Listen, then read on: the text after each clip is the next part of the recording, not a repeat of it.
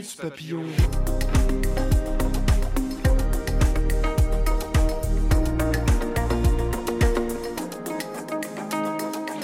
Minute Papillon.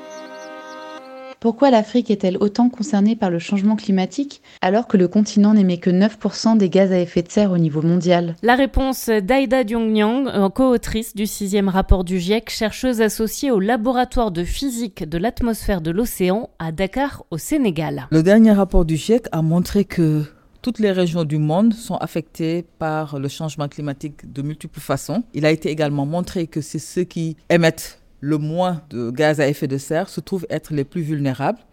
Donc ce sont des régions qui ont des contraintes de développement.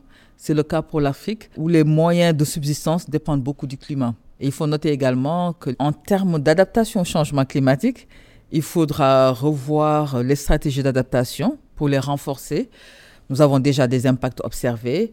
Il faut réfléchir à mettre en place des stratégies d'adaptation et certaines euh, solutions d'adaptation mettent longtemps à se réaliser. Donc c'est sûr que sur ce, de ce point de vue-là, il faut changer les comportements. En ce qui concerne l'atténuation du changement climatique, c'est-à-dire la réduction des émissions, c'est vrai que l'Afrique émet peu de gaz à effet de serre, mais il faut noter aussi que c'est un continent qui aspire au développement avec des infrastructures à construire. Et c'est une région aussi qui connaît les taux d'urbanisation les plus élevés au monde. Et qui dit urbanisation aussi, dit augmentation des gaz à effet de serre si les comportements ne changent pas.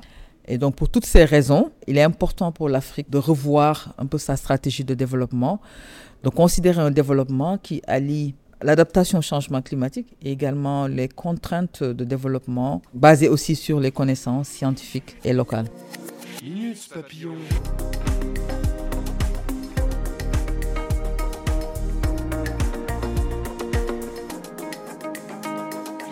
Minute Papillon.